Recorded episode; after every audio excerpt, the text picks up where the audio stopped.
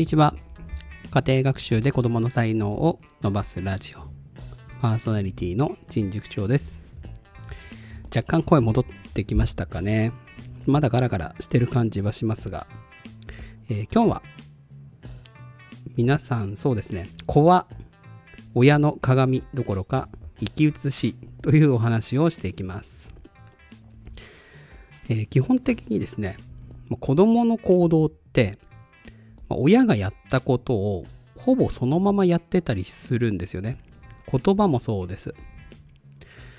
身に覚えありません？まあ、これ結構学校の先生の方がね、あれ、あれかなって思うことあると思うんですよ。例えば、1年間学級担任していると、自分の口癖みたいなのが子供に移ったりしませんか？で、他人ですよ。学級担任って言っても。で、その他人と1年間過ごしただけで口癖が移っちゃうんですよね。で、そのぐらいのレベルなんですよ、本当に。誰かの行動を変えるっていうのは。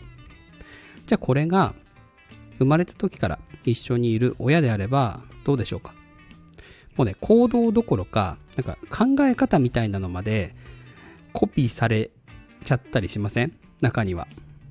で、これね、考え方がコピーされてるかどうかって結構分かりにくくって、なんでかっていうと、えー親の考え方を子供が取り入れていたとしても、えーそれを行動に起こすときに、やっぱ大人と子供なんで、めちゃくちゃ差が出るわけですよ。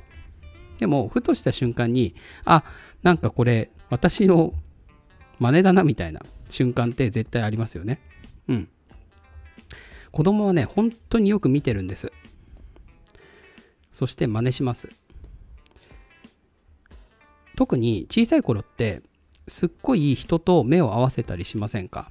ちっちゃい子って。まあ、うちの子の場合は逆にあの、えっ、と、発達にちょっと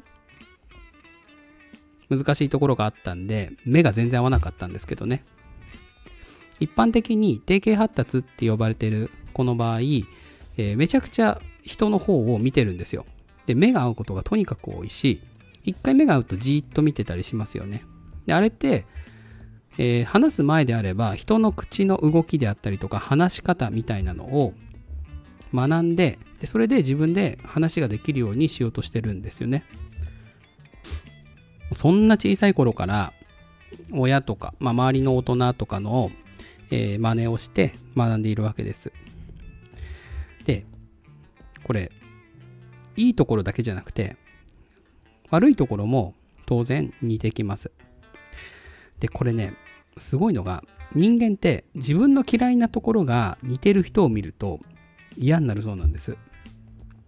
だから、まあ、例えば、えー自分がこう整理整頓ができないとか、えー自分の、そうだな、えー話し方にコンプレックスがあるとか、っていう場合だと、えー同じようなことする人、えー整理整頓が苦手で散らかしてるような人にめちゃくちゃ嫌悪感を持つそうなんですよ。自分が自分のことをここが嫌いだなっていうポイントを持ってる相手って嫌いになっちゃうんですよね。似てると。じゃあ何が起きるかっていうと子供ってやっぱりやらかすんですよ。うまくいかないことあるんですよ。で、その失敗って結構親がする失敗に似てたりするんですよね。で、そうすると似てるから嫌になるんですよ。その行動、親は。で、必要以上に強く言っちゃったりとか、こう、行動に起こしちゃったりするわけですよね。うん。いや、これはですね、親は、やっぱり自分の行動に対して客観的な見方をしていかないといけないなって思うんです。えー結局、自分がやってることが子供そのまま外でやる可能性がある。子供に対してうるさいって言えば、子供は外で友達に対してうるさいって言うでしょうね。子供のことを叩けば、子供も外で友達叩くでしょうね。子供に無理やり言うことを聞かせようとしたら、強く言って。で、子供も外で同じことするでしょうね。じゃあそれ親が知った時なんて言うか。なんでそんなことしたの？って言います？ね、あなたの真似をしてやったんですよね。だから、親は本当に気をつけなきゃいけないのは、子供に、友達に対して、周りの人に対してやってほしくないことっていうのを絶対子供に対してはしないっていうことです。もしやってしまったら友達に対して子供がやった時にそれはあなたのせいじゃないですかって否定ができないですよね。たった一回だとしても。これはやっぱり子供の行動っていうのは親が決めてるんですよ。子は親の鏡どころかやっぱり生き写しなんです。で、今はね、悪い面を言いましたが、いい面に対しても同じです。人に対して物腰が柔らかかったりとか、人に対していつでも親切であるとか、そういうことって子供はよく見てます。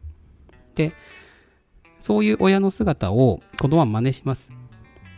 だって、優しくすれば相手は喜んでくれるじゃないですか。えー、なんか朗らかにね、笑いかけたら嫌な顔しないですよね、相手も。だそういう親の行動みたいなものって、本当に子供にかなり大きな影響を与えるので、なんか乱暴だなとか、言葉が。で、逆になんかいつもニコニコしてるなとか。そういうの全部、親がそうしてるからなんだなって、ちらっと思ってほしいですね。ま、今日はね、ちょっと私も含めて耳の痛い話もちょこちょこあったかなと思いますが、えー、意識をして行動するだけで、自分で自分が嫌になるような行動を取らなくなるかなと思うんです。だって、子供のこと叩いていい気持ちになる親なんて私はいないと思うし子供のことを罵倒して気持ちよくなる親なんて私はいないと思う。うん。そう。だからこそ、まあ、子供にはねこうあってほしいみたいな姿を、まあ、親がまずやってほしいかなと思います。結構最後は当たり前のこと言いましたね。さて、えー、今日の放送はここまでです若干喉の調子も良くなってきましたので、毎日このまま続けられればなと思います。えー、いいなと思った方は、いいねやコメント、フォローをお願いします。それでは良い午後をお過ごしください。